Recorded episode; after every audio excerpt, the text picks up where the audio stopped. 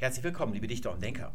Eine schnelle Videoantwort gibt es heute auf eine Frage, die ist gestern bei uns in der Facebook-Gruppe aufgeworfen worden. Es geht um Banker Boni und Banker Bonusse, also um den Plural von diesem Ausdruck, den man ja ständig in den Nachrichten hört. Gestellt wurde die Frage von Martin und sein Anliegen sind seine Nerven. Er ist nämlich seit Jahren genervt von der pseudolateinischen Deklination von Banker Bonus im Plural, also Banker Boni. Das geht ihm auf den Geist. Wir haben also ein Wort Bonus und das wollen wir jetzt in den Plural setzen. Und jetzt haben wir wieder die Alternative oder wir stehen vor dem Dilemma. Wir haben zwei Stellen im Gehirn, wo wir die Pluralform bilden können. Das Sprachzentrum und der Verstand. Aber wenn ich Stellen sage, meine ich nicht irgendeine konkrete Stelle im Gehirn, also Großhirn hinten rechts oder sowas. Wenn man sich in eine Röhre reinlegt, dass man dann so schön rot aufleuchten sieht, wenn einer so vor sich hin faselt, sondern das sind so Emergenzphänomene. Das sind mehrere Regionen im Gehirn beteiligt. Das Sprachzentrum ist also ein Abstraktum. Das ist also kein Ding, das man rausoperieren könnte und dann könnte man sich es ansehen. Genau dieselbe Entscheidung hatten wir ja beim letzten Mal, als es ums Konklave ging, der oder die Konklave oder bei den Wortzusammensetzungen Speisekarte oder Speisenkarte. Da gibt es eben die erste Bildung, die aus dem Sprachzentrum kommt, nach den Regeln der Grammatik.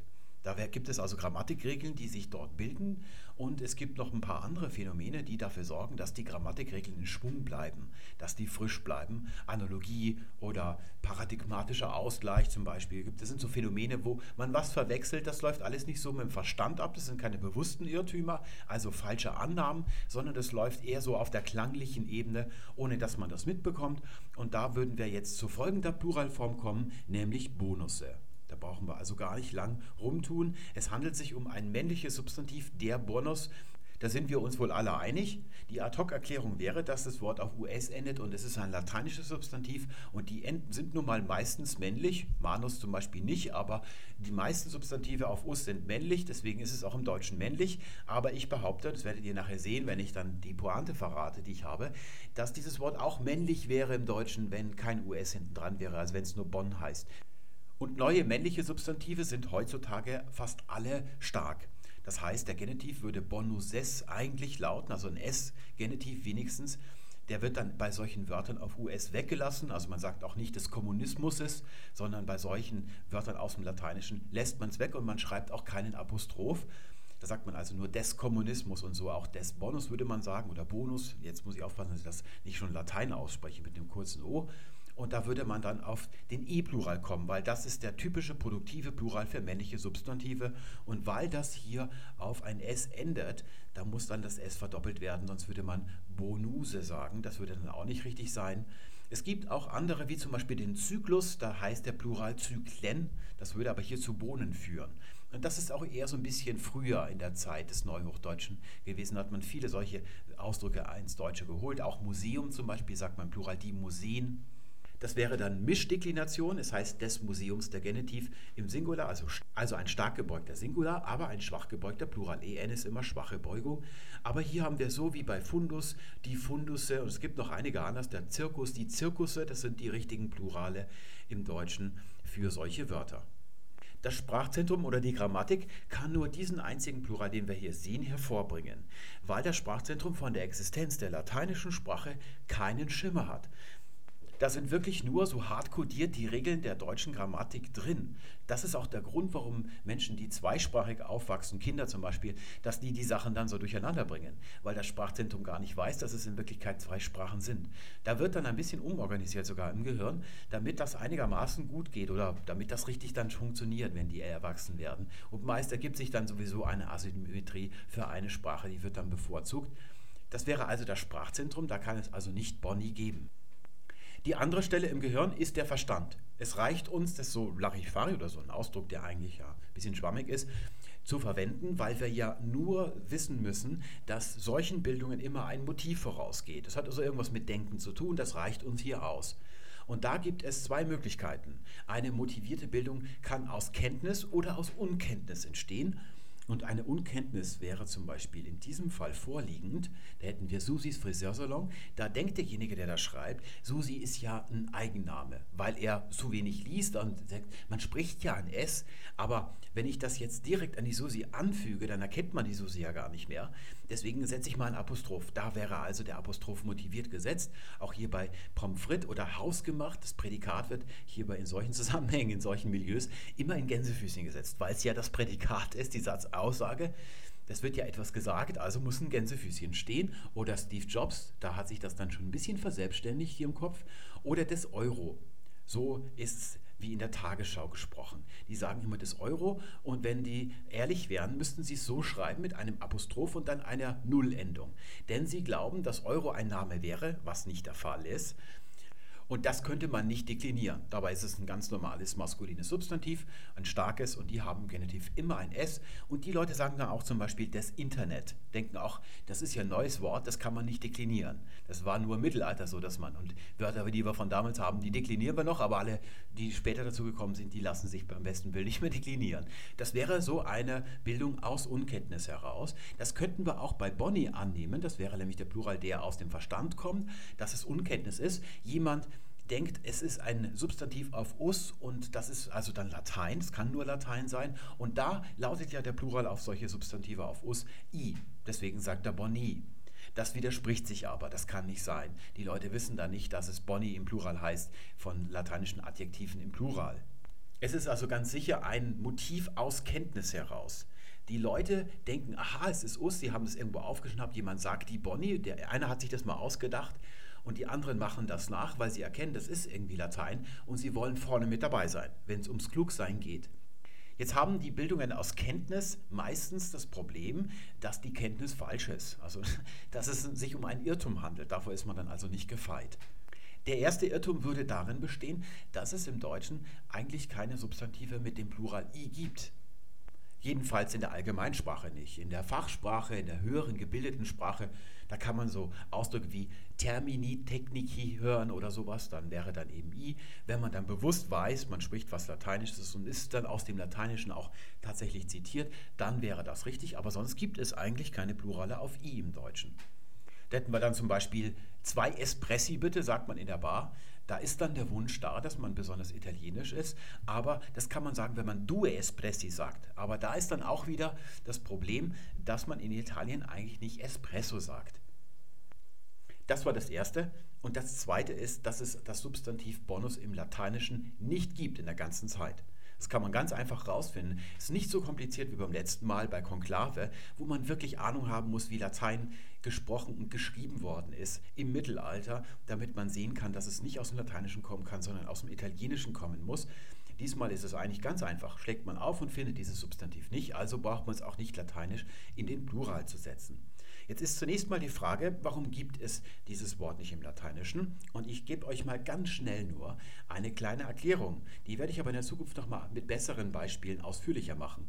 Wir nehmen uns mal ein Verb umschlagen und zwar nur das Lexem. Also wir lassen die Endung weg, weil das ja schon eine Ableitung ist. Also nur die Grundbedeutung Schlag. Und wenn ich das jetzt zu einem Substantiv mache, kommt immer ein Maskulinum raus, der Schlag. Das ist nämlich kein Zufall, welches Genus ein Substantiv bekommt im Deutschen oder auch in den anderen Sprachen, die Genera haben, wie das so Schmalspur-Germanisten gerne sagen, dass es so irgendwie in der Community entschieden wird, wo Mehrheiten entstehen und so, sowas. Man kann das vorausberechnen, bevor überhaupt mehrere Leute das benutzen, allein wie die Bedeutung ist. Hier haben wir nämlich in der äußeren Form kein Ableitungssuffix. Wir haben weder ein Umlaut noch haben wir hinten irgendwas dran.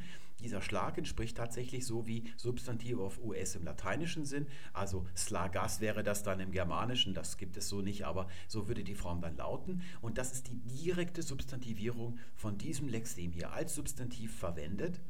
Und wenn äußerlich in der Form her keine Ableitung da ist, ist auch inhaltlich, also in der Semantik, keine Ableitung da. Während wir zum Beispiel bei der Schlacht sehen wir, da ist in der Semantik eine Ableitung da. Das ist nicht die direkte Substantivierung vom Schlag, sondern es ist das Abstraktum. Das, da ist die Ableitung und deswegen finden wir hier einen Ableitungssuffix auf der Ebene der Form. Das ist immer ikonisch. Ja, wir hatten ja ein Tutorial über die Ikonizität. Dem entspricht das. Und so kann man auch vorher bestimmen oder vorausberechnen, welches Genus ein Substantiv annehmen wird, allein so wie es gebildet ist. Und jetzt wundert uns auch nicht, warum es zu dem lateinischen Adjektiv bonus bona bonum kein Substantiv bonus, kein Maskulinum gibt, weil es bei der Bedeutung gut keinen Sinn ergibt. Es gibt das Bonum, das ist zunächst mal das Gute oder Dinge, die gut sind. Da wird das Gutsein auf ein Ding übertragen, das ist die inhaltliche Ableitung und deswegen wird äußerlich abgeleitet. Es wird ein Neutrum-Suffix hinten dran gesetzt und dann ist es eben Neutrum. Aber beim Maskulinum als direkte Substantivierung ergibt es keinen Sinn. Deswegen gibt es auch im Deutschen nicht der Gut. Es gibt das Gute, es gibt auch noch dann das Gut oder die Güte gibt es auch noch. Das sind alles inhaltliche Ableitungen und die sind auch formal abgeleitet. Und bei der Gut ist das eben, da gibt es keinen Sinn. Bei solchen statischen Adjektiven wie gut. Deswegen gibt es das Substantiv bonus im Lateinischen nicht. Das wurde auch schon von jemand aus der Gruppe bemerkt. Es wurde zur Sprache gebracht in dieser Diskussion. Aber der hat leider versäumt, sollte er beim nächsten Mal mal machen, dann rauszufinden, wo es tatsächlich herkommt. Denn den Leuten, die hier den authentischen Plural machen wollen, denen geht es ja darum. Die wollen authentisch da, wo das Wort herkommt, da wollen sie auch die Pluralform herbekommen. Und da sollte man dann immer nachschauen, wie lautet die Stufe direkt bevor es ins Deutsche entlehnt worden ist. Also woher kommt es tatsächlich? Nur darauf kommt es an. Nicht, wo das ursprünglich herkommt, das Wort. Zum Beispiel Kaffee, das ist ein Wanderwort. Das hat sich einmal um die ganze Welt, ist das gewandert, bevor es ins Deutsche gekommen ist. Oder wir hatten die Sympathie. Die ist von den Elementen her, sieht es griechisch aus, aber tatsächlich ist das Wort erstmal ins Lateinische und dann auch übers Französische ins Deutsche gekommen. Und deswegen ist die Bedeutung von Sympathie nicht die, die es im Griechischen gehabt haben kann, sondern es kann nur die sein aus der letzten Entlehnungsstufe vor dem Deutschen. Und so müssen wir auch bei Bonus hier schauen, wo kommt dieses Wort tatsächlich her. Und natürlich kommt es aus dem Englischen. Es heißt dort Bonus. Es existiert wohl seit 1773, ist aus dem Börsenslang. Das ist so in Opposition zu Malus. Und da sehen wir direkt von der Bedeutung her, kann das nicht direkt von lateinisch bonus, dem Adjektiv, abgeleitet sein, denn es bedeutet einen extra oder unexpected advantage. Zum Beispiel eine Dividende, das ist auch ein unerwarteter Überschuss und der wird dann an die Anteilseigner ausgezahlt. Auch im Zusammenhang mit Versicherungsgeschäften wurde das verwendet. Oder es gibt dann auch noch Christmas Bonuses, denn so lautet der Plural im Englischen. Das wäre dann der Plural, der aus dem Verstand ins Deutsche. Das müssen wir wegnehmen. Das ist also nicht nur Coculores, sondern es ist eigentlich auch falsch, sondern es müsste dann die Bonuses heißen. Und mit englischer Aussprache die Bonuses, so in etwa. Das wäre dann der richtige Plural aus dem Verstand heraus. Martin hat sich über die pseudolateinische Deklination aufgeregt. Naja, man kann sagen zu Recht, denn es ist ja nicht einmal Latein.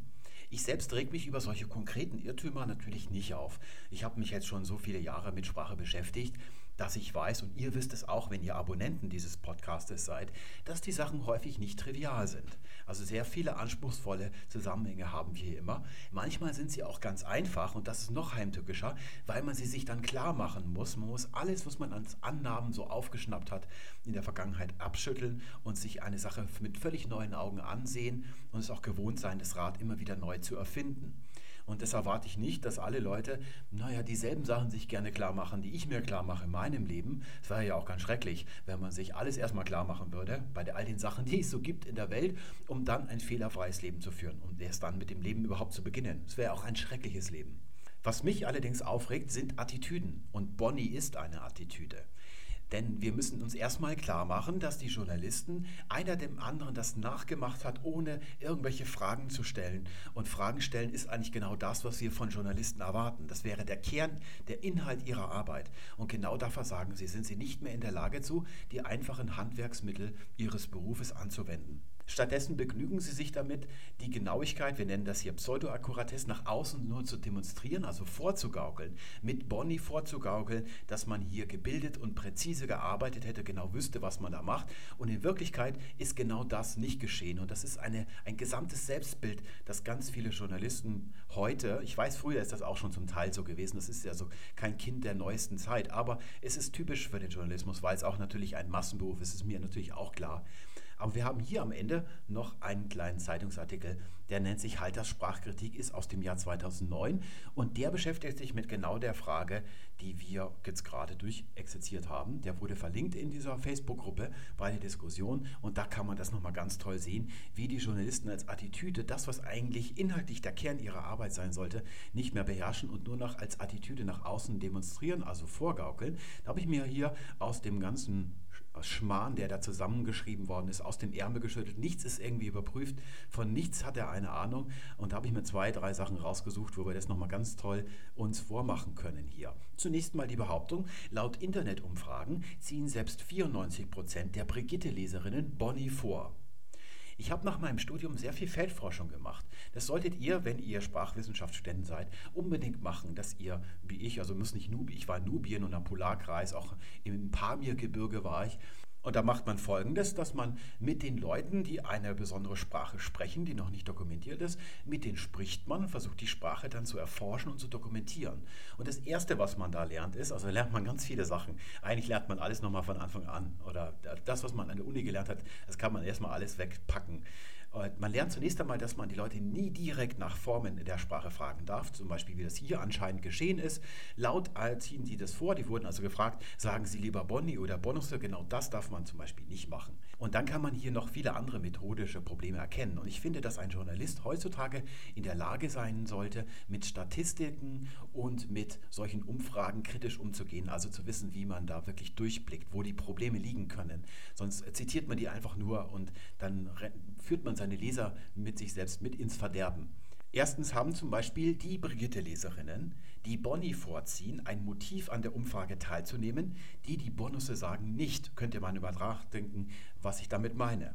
Das Zweite ist, dass selbst wenn eine Leserin Bonusse vorzieht und an der Umfrage teilnimmt, was wahrscheinlich nicht der Fall ist, dann ist sie ja vor die Alternative Bonnie oder Bonusse gestellt und dann erkennt sie, dass es Bonnie gibt und das klingt irgendwie lateinisch, also gebildeter. Also wird sie sich nicht die Blöße geben und Bonusse zu vertreten, obwohl das eigentlich ihre erste Wahl gewesen wäre, wenn sie ungestört den Plural gebildet hätte. Das kann man jetzt schon sagen, ohne sich die Umfrage selbst genauer anzusehen und noch ein paar andere Sachen.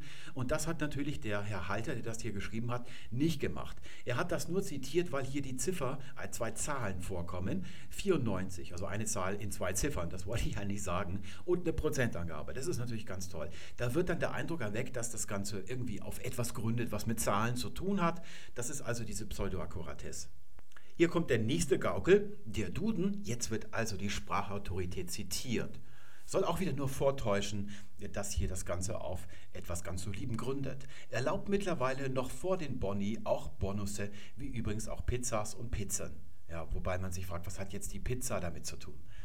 Tatsächlich erlaubt der Duden es nicht mittlerweile, sondern von Anfang an. Sei dieses Wort, nehmen wir jetzt mal nur den Rechtschreibeduden, ich habe nicht alle Universallexika zu Hause. In den ganz alten ist es gar nicht drin, aber in der Ausgabe von 1967 ist der Bonus drin und da wird als einzige Pluralform Bonusse vorgeschlagen. Es wird zwar dann hinten noch in Klammern angegeben, auch Doppelpunkt Boni. Damit wird zu erkennen gegeben, dass das wohl irgendwie von manchen verwendet wird, aber es steht ausdrücklich in Klammern, ist also nicht die normale, der vorgeschlagene Plural. Das war vor einem halben Jahrhundert, da kann man also nicht von mittlerweile sprechen. Das tut man nur, wenn man wie der Herr Halters gar nicht überprüft hat, ob der Duden es früher vielleicht anders gemacht hat, sondern nur einen einzigen Duden auf seinem Schreibtisch hat rumliegen sehen, den hat man aufgeschlagen und da etwas gesehen, was einen verwundert. Nämlich, dass Bonusse vorgeschlagen wird, das widerspricht der Erwartung und dann geht man davon aus, nachprüfen braucht man es ja nicht, einfach mal, dass es früher anders gewesen sein muss, weil es ja der eigenen Erwartung widerspricht und dann schreibt man es einfach mal hin hin und veröffentlicht es, ohne dass man irgendwas nachprüft. Und dann kommt dann sowas hier raus. Denn es geht dem Herrn Halter ja nur darum, dass man das Wort Duden sieht und denkt, der hier hat aber genau überprüft, was es mit der ganzen Sache auf sich hat, was er in Wirklichkeit nicht hat. Das ist alles zusammengeschriebenes, naja, Geschwurbel. Sehen wir hier zum Beispiel auch, ich suche gerade mal nochmal spontan was raus, die dem humanistisch Gebildeten, für den selbst Örtchen Loki und nicht banale Lokusse sind, das ist auch wieder völlig erfunden. Denn tatsächlich kann ich sagen, ich bin nicht nur humanistisch gebildet, sondern noch altphilologisch studiert. Und von den Leuten, die ich da vorgefunden habe, würde niemand Loki sagen und erst recht das Ganze nicht mit K schreiben. So geht es schon mal los. Denn natürlich weiß der humanistisch Gebildete, dass das Wort zunächst einmal Örtchen oder stilles Örtchen heißt und dass man das nur aus Spaß am Kryptifizieren dann ins Lateinische als Locus übersetzt hat. Der humanistisch Gebildete weiß natürlich auch, dass das Wort Lucus im Lateinischen nicht die Bedeutung Toilette hat, sondern da gibt es Wörter wie Latrina zum Beispiel, also eigentlich Lavatrina, das ist der Waschraum. Zum Abschluss nochmal meine ausdrückliche Warnung vor solchen motivierten Bildungen. Gut, in der Fachsprache, wenn sich zum Beispiel zwei Latinisten am Sonntag zum Fußball treffen und da kommt irgendein Wort auf us vor, dass sie da den i-Plural bilden, brauchen wir nicht drüber reden. Aber normalerweise ist das alles Kokolores. Ich gebe euch mal ein einfaches Beispiel. Mir hat jemand eine E-Mail geschrieben und mich gefragt, warum ich immer, wenn ich Genitiv sage, Genitiv sage, mit einem kurzen e vorne. Eigentlich ist doch das e, die Silbe offen, deswegen muss im Deutschen das e lang gesprochen werden. Ja, tatsächlich hat es damit eigentlich nur Folgendes auf sich. An der Universität unter Latinisten zum Beispiel, da ist es üblich, Genitiv zu sagen, weil im Lateinischen ist bei Genitivus das E kurz. Das ist da er erbt. Die sagen auch nicht Venus, sondern Venus, weil das E kurz ist. Und ich habe das hier so gesagt, ohne dass es mir aufgefallen wäre. Es hat sich mir so eingeprägt. Aber es hat nicht dazu geführt, dass derjenige gedacht hat, das ist aber toll, der hat bestimmt Ahnung, wie man das Wort ausspricht, das mache ich einfach mal nach, das ist ein kluges Kerlchen, sondern es hat Befremden hervorgerufen. Der hat mir eine E-Mail geschrieben, gefragt, was ist da los? Sind Sie zu blöd, das lange auszusprechen? Hat der Atem nicht gereicht oder sonst was? Da solltet ihr immer mit rechnen. Wenn ihr so einen Plural bringt, wird sich der Leser normalerweise, also es gibt Leute, die stellen sich keine Fragen, die werden einfach nur befremdet sein und sagen, das ist aber ein Blödmann, wenn der so gekünstelt redet. Aber die meisten Leute werden sich die Frage stellen, warum ihr es nötig habt, in einem allgemeinsprachlichen Text eine Pluralform zu verwenden, die in der Allgemeinsprache unüblich oder gar unerhört ist. Und die werden sich dann fragen, was ist wohl euer Motiv? Und ich kann euch versprechen, dass die Antwort nicht zu eurem Vorteil ausfallen wird. Die werden euch also nicht für klug halten, sondern sie werden denken, der hat irgendwie nötig, so zu glänzen, der will mich blenden.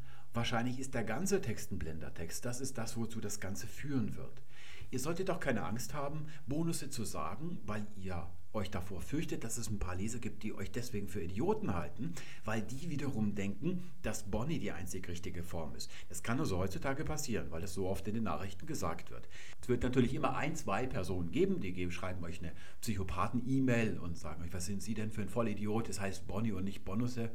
Aber bei diesen Leuten könnt ihr ja ohnehin keinen Blumentopf gewinnen, weil die nur das gut finden, was sie ohnehin vorher schon für richtig gehalten haben. Also das braucht ihr gar nicht zu berücksichtigen. Wenn ihr einen guten Text schreibt, der inhaltlich gut ist, der klug ist, dann könnt ihr Bonusse schreiben. Zur Not nehmt ihr eben die Bonuszahlungen, ohne dass ihr Angst haben müsst, dass der euch alles zerstört.